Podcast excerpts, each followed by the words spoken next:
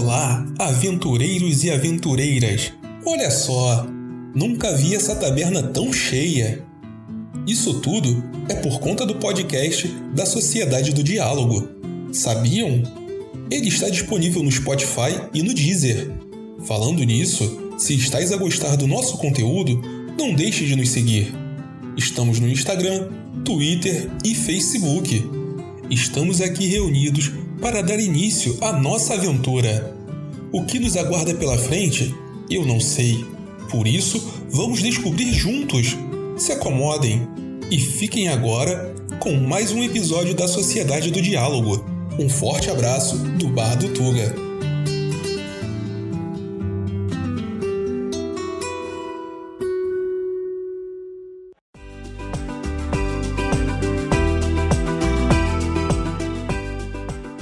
Fala galera, sejam todos muito bem-vindos ao quarto episódio da primeira temporada da Sociedade do Diálogo. Meu nome é Renan, eu sou DM dessa primeira campanha de DD, A Maldição de Estrade. Lembrando que nossa mesa está sendo transmitida no canal do nosso amigo André na Twitch, Bom, né André? twitch.tv barra Bombom Valente. Bombom Valente, é isso aí. Corre lá e se inscreve no canal dele, que está, essa mesa é semanalmente, apesar dos nossos episódios serem divulgados, publicados quinzenal, né? Então vamos lá. Será que a Margarete, apesar de ser um fantasma, ela também é de ferro? Margarete Thatcher, Dama de Ferro. Nossa, cara, desculpa, é, você teve, teve que explicar um pouco. Perdão. Meu é. Deus! Foi um pouco demais pra mim. Tirou longe, Caralho, rola uma desvantagem aí, porque essa daí foi longe. Comenta essa aí, é... um ponto de inspiração do mestre. Caralho. Meu Deus. Aí, meu PC até travou, cara. Caralho. Não, eu fiquei confuso, eu travei, eu não sabia. O que fazer. PC, a cabeça, travou tudo aqui. Aí, Fiquei igual o Thor agora, onde eu tô? ah, meu nome é Natália e interpreto a Diana Blight. Vamos ver o que nos aguarda nesse. Esse nome. é, é... Ai, gente, que fica em cima da, da casa. Como é que é o nome? No sótão, exatamente. Sótão, sótão, é isso aí. Eu sou o Rony, interpreto o Waze. E, bem, na última vez eu não fiz nada também, né? A gente tá usando o Tour, mas o Waze também não fez, não fez nada. Nem se escondeu, o rapaz conseguiu se esconder. É verdade. Ah, meu nome é Will, eu jogo com Barash, paladino de Barramute. E infelizmente a piada do mestre me fez perder toda a linha de raciocínio para minha frase inicial.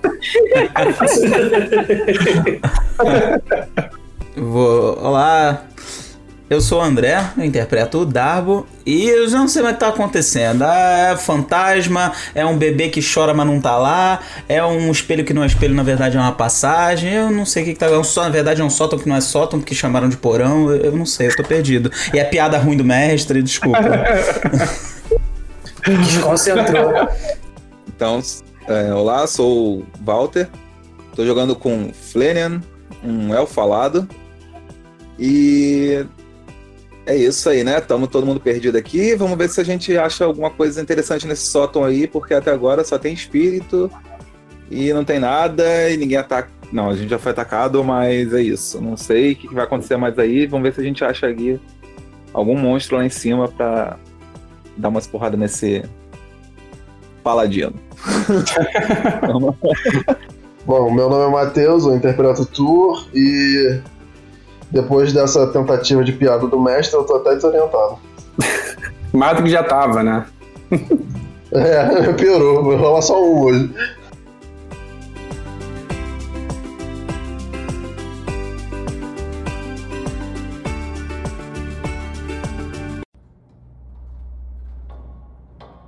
Antes de subir pela passagem secreta desvendada por Flanian, Barash decide pegar a tocha que ele havia deixado no quarto do bebê. Logo que ele entra, do outro lado da porta do espelho, também tem outra porta, que dá acesso para a varanda de onde eles haviam enfrentado a armadura animada. À direita, uma escada, que logo acima ela vira para a esquerda dando acesso ao sótão. Bem, o Aizen vai. É, o Aizen vai subir porque ele não consegue ver no escuro, então ele tá seguindo a luz. Entendeu? Eu também. Vá para a luz, Elizabeth! Ele tá indo para a luz. Mas o Aizen tá indo. O, o Aizen ele tá indo assim.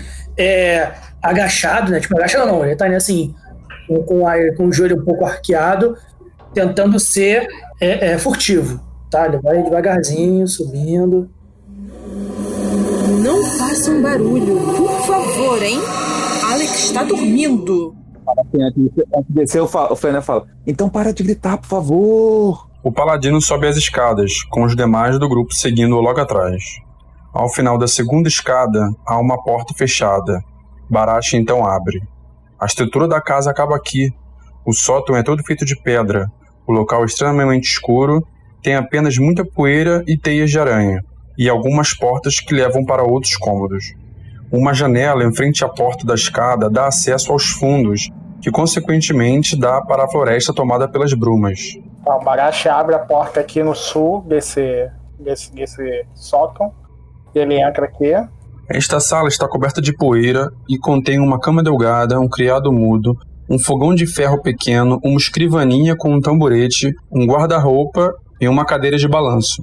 No canto do quarto há um estrado de janela. Sob ele repousa uma boneca antiga de madeira com um véu de casamento na cabeça.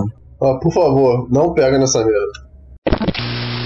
Annabelle. É, é isso que eu ia falar, Annabelle agora. Não, por favor, não, faz qualquer coisa, só não toca na boneca, mano. Chama lá o casal, como é que é o nome do A casal? do Chuck. E sorrindo com os olhos vidrados diretamente no paladino, repentinamente a cadeira de balanço começa a balançar sozinha e bem devagar. Tá, o Barashi ele se, ele se bota em posição de combate e ele avisa Krogus. Ah, cuidado, alguma aqui aqui dentro está estranha. Barashi então ignora a boneca e a cadeira e vai em direção ao armário, porém, ele está vazio. Flenian evita o quarto aberto pelo paladino ao sul, então ele usa seu truque prestidigitação para tentar abrir a primeira porta ao norte. Contudo, ele não consegue, pois a mesma está trancada. Darbo desceu pra acompanhar Barash, olhou em volta. Hum, Darbo, que estava acompanhando o paladino, vai em direção ao forno. O mesmo é de ferro.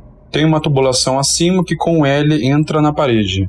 Dentro dele não tem nada. A Diana, ela vê o Flania, ela vê o Barashi indo pro outro cômodo, mas ela fica aqui do lado do Flania se ele precisar de alguma coisa, hein? mas ela não vai fazer nada, fica aqui só do lado dele.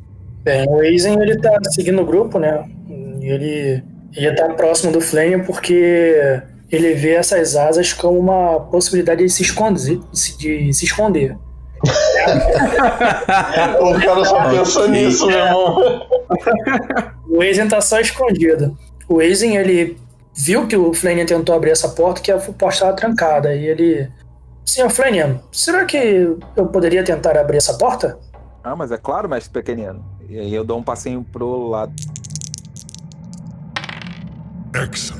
O Aizen, ele bota a mão assim no, no bolso da, da, da roupa dele, né? Ele pega assim por dentro, tira dois ferrinhos, ele insere os dois na fechadura, ele dá apenas um toque e clac, a porta abre. Aí ele vira pro Flanian e está aberta. E ele dá um passo pro lado. Hum, eu fa- aí o Flanian olha pra ele sem falar. Um grande mestre, realmente. Temos um mestre arrombador aqui. Vamos ser. É o quê? Você acha que será muito útil nessa. Porra, não, cara. Não, eu sabia que alguém ia. Desculpa! Eu não tenho maturidade. forte, foi mais forte. Desculpa. Estragou toda a performance aqui. Não tem outro modo de falar, gente. Saiu falar o quê? Mestre em abrir portas, vai ficar feio.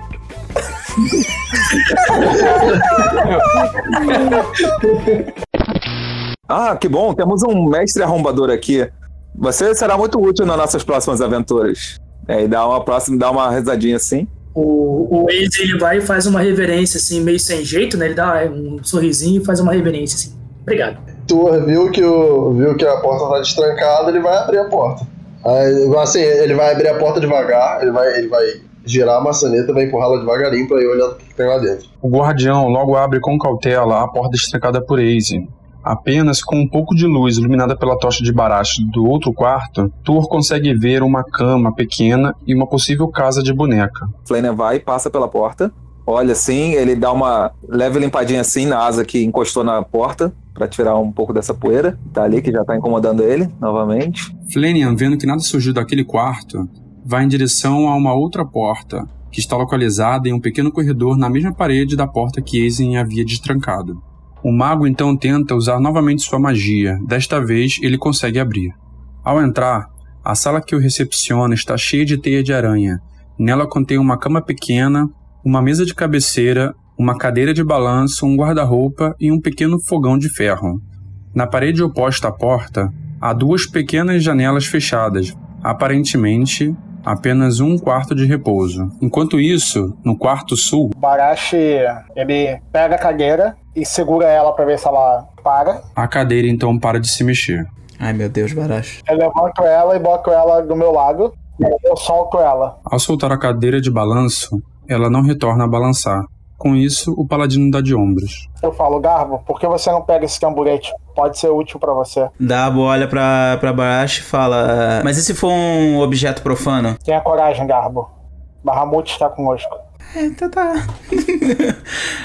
Darbo pega, coloca, coloca na sua bolsa e sai pra acompanhar a Barash. Diana ela vai andar até o quarto que o Flanagan tá, que é esse do fundo. Ela vai dar uma olhada aqui na cama. Tá, ela vai analisar a cama, debaixo da cama, pra ver se tem alguma coisa. A feiticeira, com seu globo de luz acompanhando, apenas vê algumas aranhas pequenas em suas teias. Com um pouco de luz transmitida pela tocha de Barash que está logo atrás, o pequenino não consegue enxergar muita coisa. Bem, já que o Flanagan foi pro co- outro quarto, o Aizen, ele e o, o Thor tá aqui na porta, o Aizen meio que vai respirar fundo.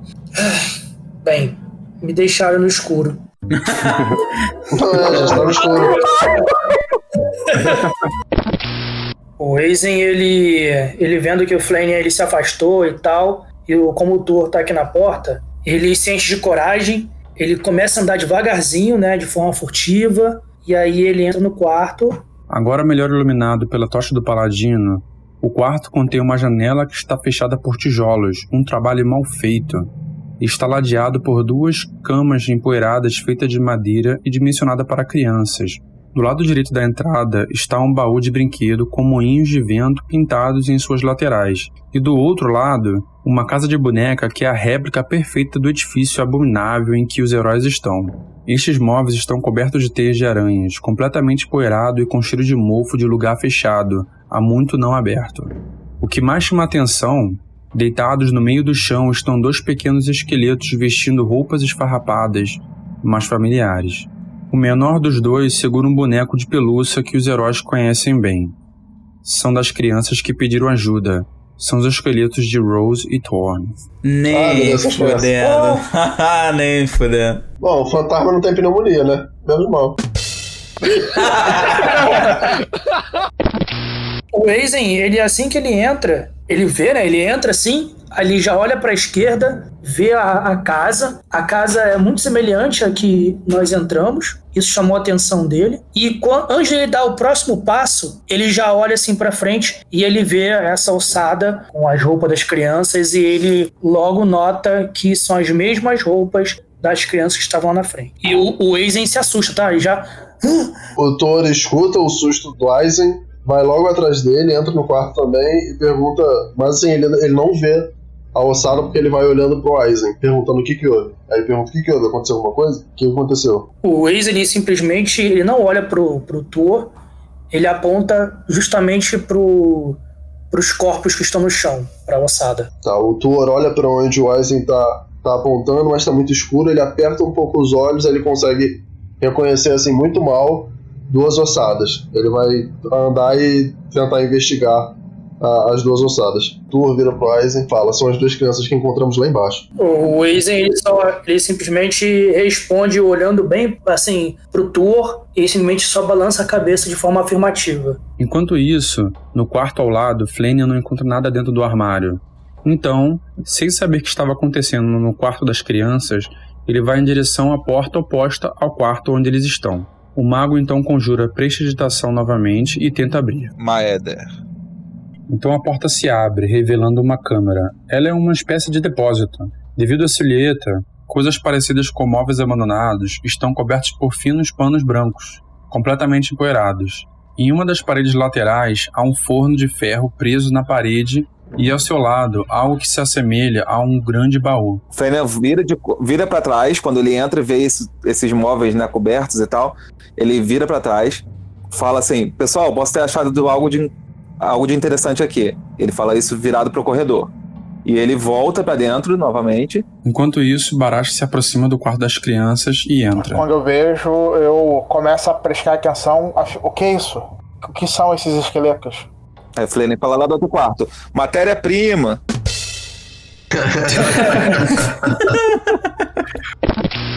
o Eisen, o Eisen, ele, como o Barash está próximo dele, o Eisen vira pro Barash e, e, e fala: Essas aqui são as crianças. Parece que elas ficaram presas aqui, morreram. Mas elas não estavam lá embaixo? Barash, ele se ajoelha do lado dos esqueletos, coloca as armas, a lança e a tocha no chão. Ele toca, né, cada um dos esqueletos e ele faz uma oração a Bahamut. E ele diz: Bahamut, você é um deus benevolente. Essas crianças aparentemente tiveram algum sofrimento e elas podem ainda não ter encontrado o caminho para um reino de, de para um reino divino. Receba elas em sua benevolência. Dê a elas um lugar de paz.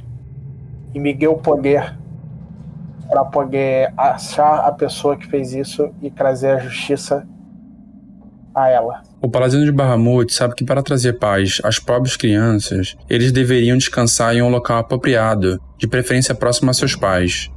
Ao fim da oração de Barash, uma voz ressoa pelo quarto. Os heróis, ainda confusos, veem que no centro do quarto as duas crianças aparecem, Rose e Thorn, só que dessa vez como fantasmas, espectrais e transparentes.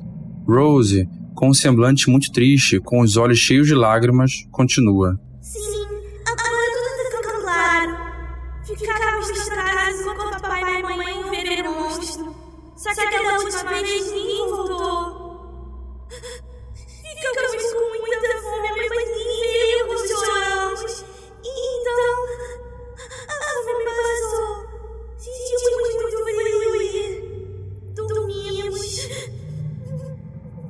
Darbo anda até a, a porta do quarto que Barashi, Tur e Aizen estão. Darbo iria chamar chamar eles para ir até onde Flanagan estava, né? Então Darbo chega na portinha olha para eles. É... Ah, tudo bom? Vocês vão ficar perdendo muito... Ah! Essas não são as crianças que estavam lá embaixo? É, é o que restou delas. E aqui são os seus espíritos. Aí Darbo fica, obviamente, assustado e vira pro, pro corredor e grita, né? Ô, oh, rapaz das asas, vem cá, tem um negócio muito bizarro. Diana, nisso tudo, ela, ela escuta o Flênia chamando e um burburinho do outro lado, né? Ela entra, ela entra aqui no quarto e fala com Flênia. Flênia, acho que está acontecendo algo do outro lado do quarto, pois Estou escutando alguns gritos histéricos do Darbo. Melhor verificarmos o que você acha. Ah, sim, vamos para lá. Depois que eu acabar de falar magia, eu vou falar isso. Enquanto isso, Flenian e Diana estão na sala que contém os móveis velhos cobertos por finos panos brancos. O mago termina sua magia e consegue abrir o baú que está ao lado do forno. Porém, o pano ainda cobre o interior. Flynn então usa sua magia, mãos mágicas, para levantar o lençol. Aí eu vou, aí quando, quando eu tô, né, tá levant, a mão tá levantando e eu andei pra frente assim, eu falo, claro, Dan, vamos ver o que, eles, o, o que está acontecendo com eles. Só que, tipo, é como se fosse que no caminho pra ir pra porta, eu fiz esse pequeno desvio aqui, vou olhar para dentro dali e vou me encaminhar pra, pra porta, assim, né, só pra... Antes de sair, o mago tenta olhar o interior do baú. Apenas sente um cheiro forte putrefado, e dentro dele ele vê que alguma coisa está envolta em um lençol.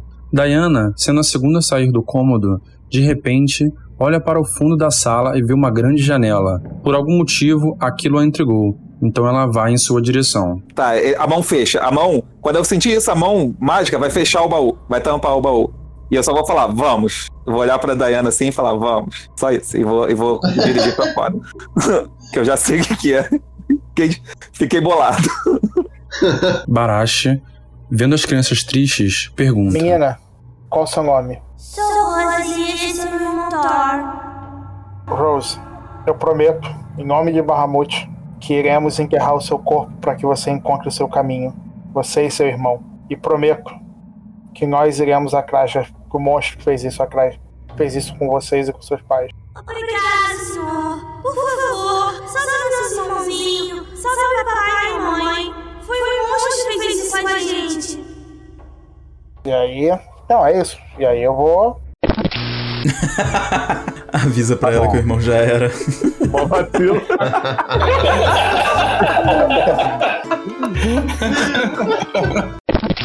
Eu vou virar pra criança e vou falar.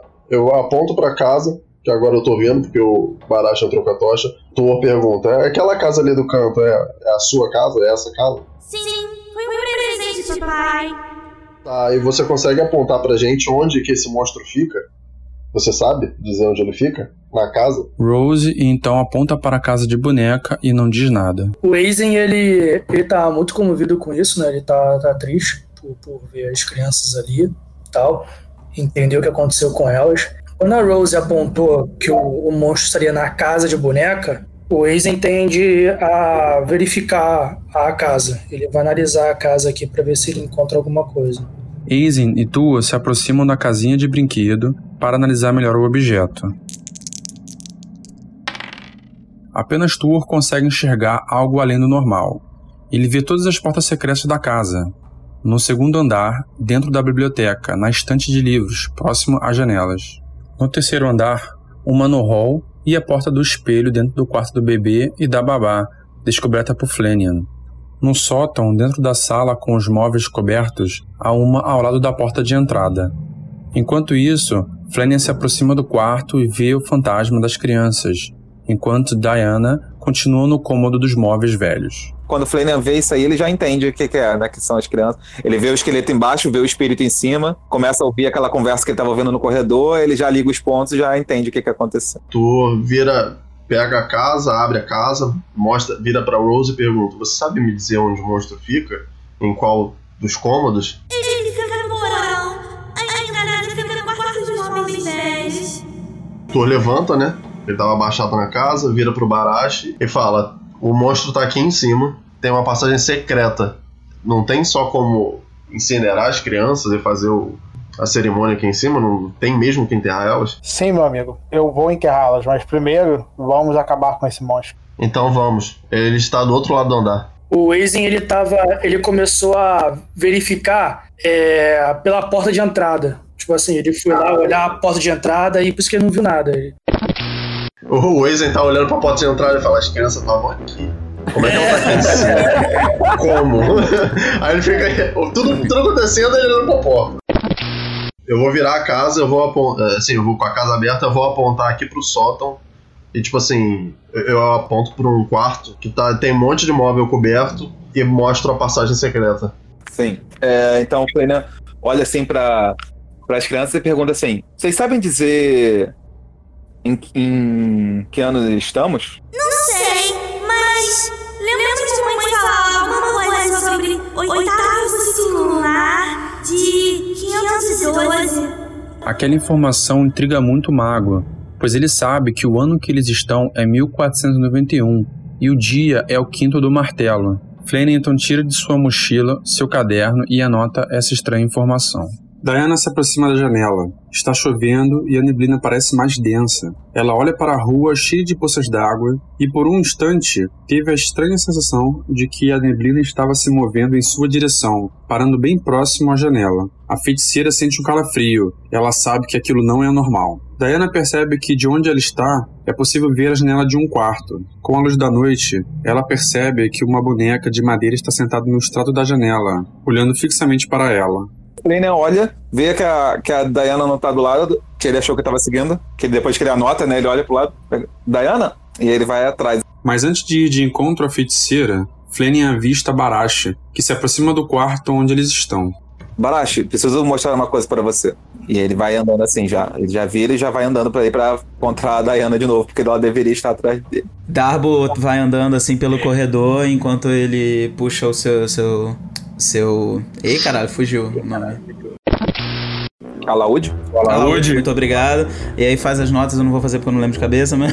e canta, né? Tipo, sonda-me, Senhor. Sonda-me, Senhor, e me conhece.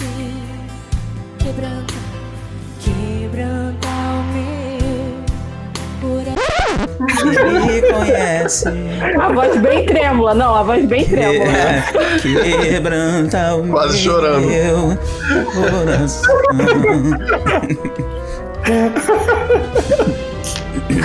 Ah, beleza. Entra na minha casa. Entra na minha casa, entra na minha vida. Entra nessa casa, entra na nossa vida. Barash, ao ouvir o chamado de Flenian, vai até o local, encontrando Diana próximo à janela e Flenian já no meio do quarto. Chegar e falar assim: Eu acho que eu encontrei o, o outro irmão.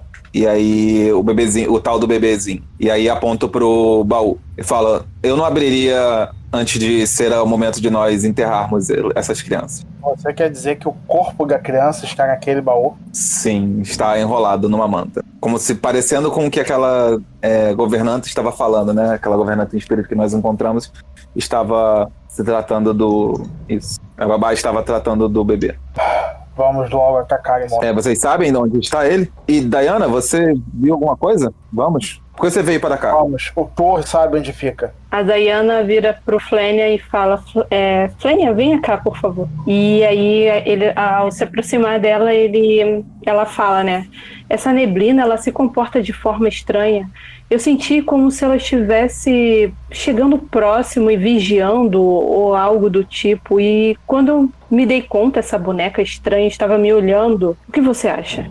Flanagan se aproxima da janela e vê a boneca. Ela realmente aparenta estar olhando para eles. O mago decide, então, usar suas mãos mágicas para derrubar a boneca. Maeder. Porém, sua magia de alguma forma não atinge o objeto, como se estivesse protegido por alguma barreira. Tá, quando acontece isso, o Flanagan olha assim, olha pra Diana, olha pra trás, faz assim e fala: Hum, então, essa boneca deve estar com algum tipo de encantamento nela, pois ela não, pô- não pude nem mesmo movê-la. Darbo grita da porta: É demônio! É o demônio tinhoso tá no corpo. Bem, melhor não mexermos nessa boneca. É, fala, é, fala assim: é possível que seja algum tipo de demônio, é verdade. Mas talvez algum. Deve ter algum encantamento poderoso por aqui, porque aqueles espíritos das crianças não puderam sair daqui. Você disse demônio? Não, não sabemos se, se é um demônio, Barat. Calma. Não sabemos se é um demônio, mas é, tem algum encantamento aqui. Pode ser algo demoníaco, não sabemos. Talvez o Barat conheça des- disso melhor do que eu. Mas é, com certeza tem algum encantamento nessa casa que não deixa as os espíritos das crianças e nem da babá saírem daqui. Mas por algum motivo o bebê é, não parece estar preso. E não encontramos ainda os- esses tais pais que as crianças falam. E a babá. Tuor, sabendo que naquela janela existe uma passagem secreta perto da porta, pede para Barash acompanhá-lo para ajudar a procurar. Aizen também se junta a eles, porém nenhum deles consegue encontrar qualquer vestígio da passagem. Enquanto isso, intrigado, Flane anda até o grupo, mas para diante de um objeto coberto que tinha aproximadamente a sua altura e tira o pano. Uma fina poeira levanta e o faz tossir. O objeto é um espelho comum, mas muito bonito. O Flanagan tá, tipo, toda hora falando assim, Maeder, Maeder, e tirando essa poeira que tá em cima dele, que caiu do espelho, tá? O que vocês estão fazendo aí nesse canto, amigo? O Aizen, ele fala, assim que, o- que o Flanagan pergunta, ele fala, não, tem uma porta secreta aqui, a fantasma da Rose nos disse e nos mostrou e tem alguma passagem secreta deste lado onde estamos. O Barash não poderia derrubar essa parede? Acho que essa casa não vai ser usada por mais ninguém, então eu acho que nós não temos mais que ter algum tipo de cuidado com ela. Você tem algo contra isso, Barash? De forma alguma. Por favor, saia na frente. Com a indicação de Tur de onde seria a tal passagem, Baracho começa a bater na porta, primeiro com seu porrete. Depois com o encontrão e por final dá um chute. Por mais que o Draconato tentasse, a parede não se abalava. Enquanto isso, Diana tenta vasculhar pelo quarto uma possível alavanca ou algum mecanismo escondido.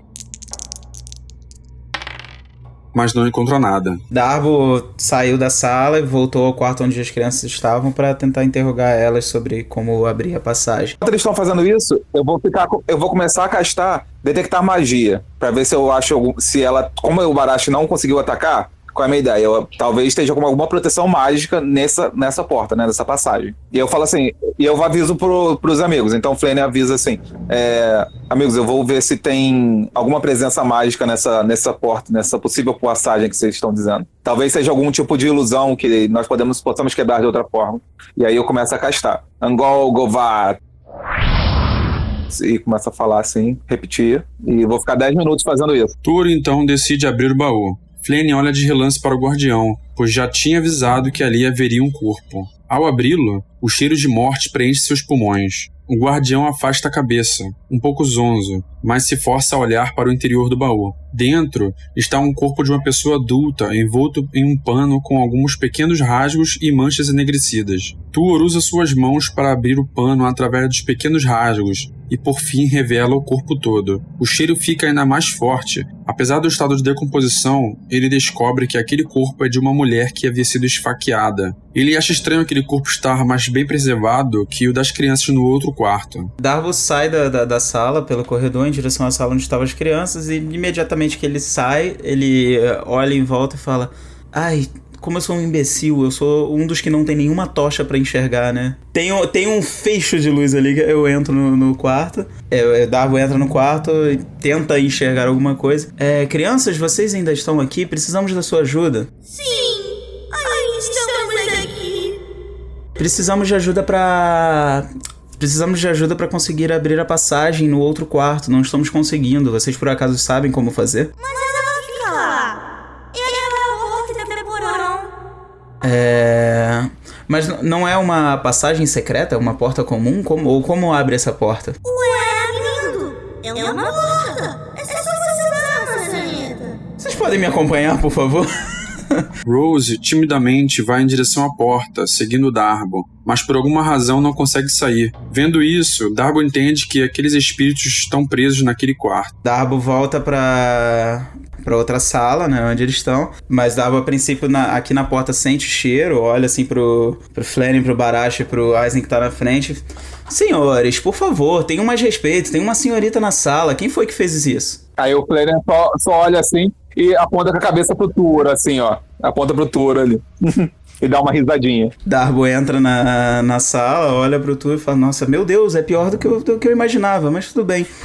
Eu tentei falar com, com as crianças no outro quarto, mas elas não foram capazes de sair do quarto. E elas disseram que é uma porta comum, que abre pela maçaneta. Ô Baraj, tenta trazer a, a ossada da, da, da menina pra ver se ela consegue mostrar pra gente onde é, como é que abre essa porta. Não, a ossada dela vai ficar onde ela tá repousando até eu enterrar. Vou olhar pro Turo assim e falar: é, você tem que aprender a. Tem que aprender a, a tratar com paladinos. Paladinos são. podem ser difíceis. Da- Darbo só olha de, de rabo de olho assim e tipo, ô, põe difícil nisso. Tenta levar ele pra um bar só pra beber um pouquinho. Aí eu vou fechar o baú, vou virar pra eles e vou falar, então, a babá tá aqui. Aí eu dou uns tapinhos assim no baú, tu vira pro Barashi e fala, é Barashi, tem mais um aqui pra você enterrar. E essa tá muito estranha. Aí o Flare pergunta: é, o- ué, não é a criança? Fala, não, não, é a babá. Ela tá cheia de marca de faca, o corpo parece ser mais recente do que o dos das crianças, porque ainda tá em decomposição, mas é o da babá, não é o da criança não. Hum, é, é- por conta de ainda ter carne? Talvez esse baú tenha preservado ela, o corpo dela melhor do que o ficar ao ar livre. E isso tenha atrasado o processo de decomposição. Talvez ela, ela, ela pode ter morrido na mesma época. É, pode ser, mas não foi uma morte bonita. Ela tava enrolada num lençol e até o lençol tava com marca de facada. Sem sem falar nas manchas de sangue. O bebê não está com ela? Não. Bem, aí, o Aizen, né, ele de forma bem, bem humilde assim, né, e ingênua, ele, senhores, bem, ela foi assassinada e colocada aí dentro do baú para esconder o corpo dela. É, um, algum monstro faria isso? Isso parece ser obra de alguma, alguma pessoa, algum assassino. Ele deve ter invadido a casa e deve ter assassinado ela. Será que ele ainda está aqui? Isso não é obra de nenhuma fera. Darbo vira pra Aizen e fala: Mas se fosse assim, por que o, o corpo das crianças ainda estaria no outro quarto? Porque a porta estava trancada. Nesse momento, o ritual de Flênia para detectar se teria alguma magia naquela área se encerra. Angol Govat. Quando meus olhos estão brilhando, né, assim. E eles vivem entre, entre um laranja e um azul. Então fica uma coisa meio azulada em volta e com uma, uma chama laranja no meio, assim, dos olhos. E aí eu fico olhando assim e eu falo, hum, isso é muito estranho. Em todos os meus anos de estudo eu nunca vi algo assim. Hum, porque não parece ter nada nesse local. Mas isso, vi- visto que nós temos aqui nessa casa, tudo que nós vimos até agora, talvez isso seja algum tipo de magia antiga, algo muito poderoso que não possa ser detectado com uma magia tão simples como essa. Tu vai, vai dar a sugestão, vai falar assim: vamos, vamos sair daqui. A gente não tá.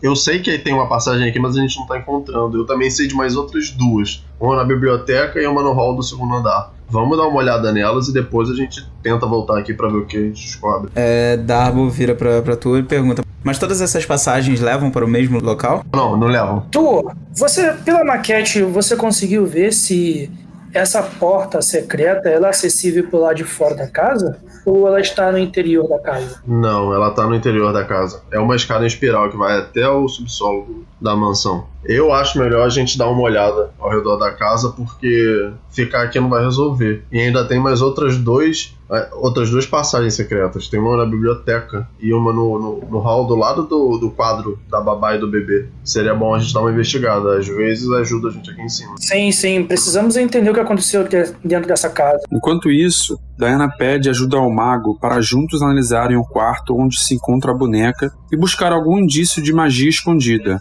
Ao entrar no quarto, Flena detecta magia no local. Diana vai até a janela onde se encontra a boneca sentada. Tudo indica ser uma boneca comum. A Diana ela vai atacar. Ela vai tacar fogo nessa boneca. A boneca começa a queimar e rapidamente vira cinzas. Diana olha para aquilo com desprezo. Ela e Flanagan saem do quarto e se juntam aos outros que decidiram descer e buscar as outras passagens secretas no restante da casa. Apenas Barash preferiu continuar procurando algum meio de abrir a passagem através da força física. Ele devia isso àquelas crianças. Precisava encontrar a todo custo o responsável por aquilo. Quanto mais ele pensava na forma como Rose e Thorne morreram, mais o Draconato socava e chutava a parede. Porém, sem sucesso. Cansado e inconformado, ele vai até a janela, tentando se acalmar. Olha para a rua, para a chuva e respira fundo. O paladino repara que na janela do quarto ao lado, onde estiveram Diana e Flanagan, com a luz projetada pela noite, a única coisa que é possível ver é uma boneca sentada na janela que parece olhar diretamente para ele. Então o Draconato volta para a parede e recomeça a bater. Eu vou virar pro, pro Darby e falar: o cara é teimoso, né? E enquanto a gente tá descendo, Darbo olha pra, pra Tuor e responde: Eu acho que teimoso não é a palavra correta. Acho que não existe uma palavra pra definir o que os paladinos são. Eles vão fazer aquilo, vão até o final, eles não param. Ao chegar no fim da escada, o grupo decide sair pela outra porta secreta, que dá ao hall, ao invés de passar novamente pelo quarto onde está Margaret. Essa era uma das passagens vista por Tuor. Vou falar, vocês sabem pra onde a gente tinha que ir? É, pergunto pro Thor. Ah, então vamos dar uma olhada no resto do, do andar aqui e depois a gente vai pra biblioteca. Flenia concorda. Ele abre a porta que se encontra a próxima armadura contra a qual eles haviam lutado. Ao abrir, várias prateleiras velhas e empoeiradas estão alinhadas nas paredes do cômodo, parecendo ser um depósito de diversos itens da casa, como lençóis, barras de sabão e uma vassoura de palha jogada ao chão. Nada aqui. Aí eu olho assim, ó, o Flamengo olha assim pra dentro e fala: É, aqui não tem nada, é apenas um monte de velharia. Aí ele olha lá pro fundo e fala: Hum, talvez algo útil. E aí é- faz a mão mágica aí até a, a vassoura de palha, chacoalhar ela pra tirar um pouco da poeira e ele vem trazendo assim e vai levando a, a, a vassoura. Darbo olha. Olha Flanagan trazendo a, a vassoura até ele. Eu, eu pensei que o senhor tinha dito que seria algo útil. Ele vai. Você verá como isso aqui vai ser útil. Aí ele começa a tirar assim, a, a mão- a mão mágica começa como se fosse varrer sozinho assim, ó, o chão, tirando a poeira pra longe do, do plane assim. Então tá bom. É útil pra ele. Temos três corpos no andar de cima, mas vamos varrer a- o chão, né? Sai voando. Tua vai até a porta do outro lado do corredor. É uma porta grande, dupla, com painéis de vidros coloridos, com desenhos que parecem ser moinhos de vento. O guardião abre a porta do quarto. Está escuro, mas com a proximidade de Diana e os globos de luzes, é possível ver o interior. Provavelmente aquele é o quarto principal do casarão. As cortinas pesadas estão cobertas por teias de aranha. A cama de dossel é coberta por um tecido fino e bastante esfarrapado. A lareira, com um grande tapete de pele de tigre à sua frente, é ladeada por dois guarda-roupas do mesmo tamanho que estão abertos e vazios. Acima da lareira está pendurado um retrato de um casal muito bem vestido. Próximo à porta está uma penteadeira com um espelho de madeira e uma cadeira acolchoada. Em cima da penteadeira encontra-se uma caixinha de joias. Do outro lado do quarto existe uma antessala, com uma pequena mesa redonda com um conjunto de chaleira e xícaras. Na parede, perto da mesa, encontra-se uma pequena porta com um botão instalado ao lado. O grupo todo entra e começam a analisar o quarto.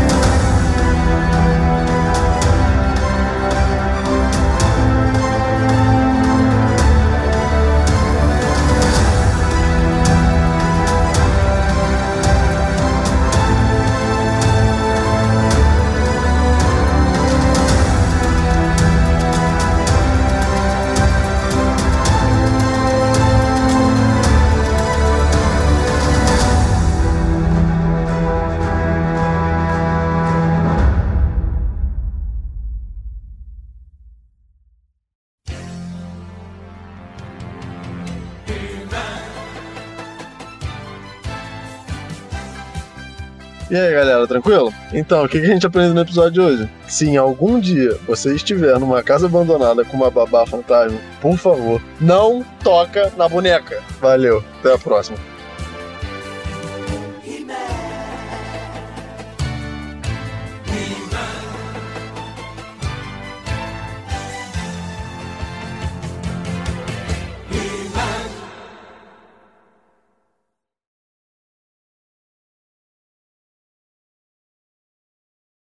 O Aizen pergunta pra, pra Rose: Rose, no céu tem pão? Que morreu. Se, se não tinha espaço pro Jack na. Ah, essa foi Puta que boa. pariu. Ai, puta que pariu. Ela responde. Que pariu. Quem é você, cara?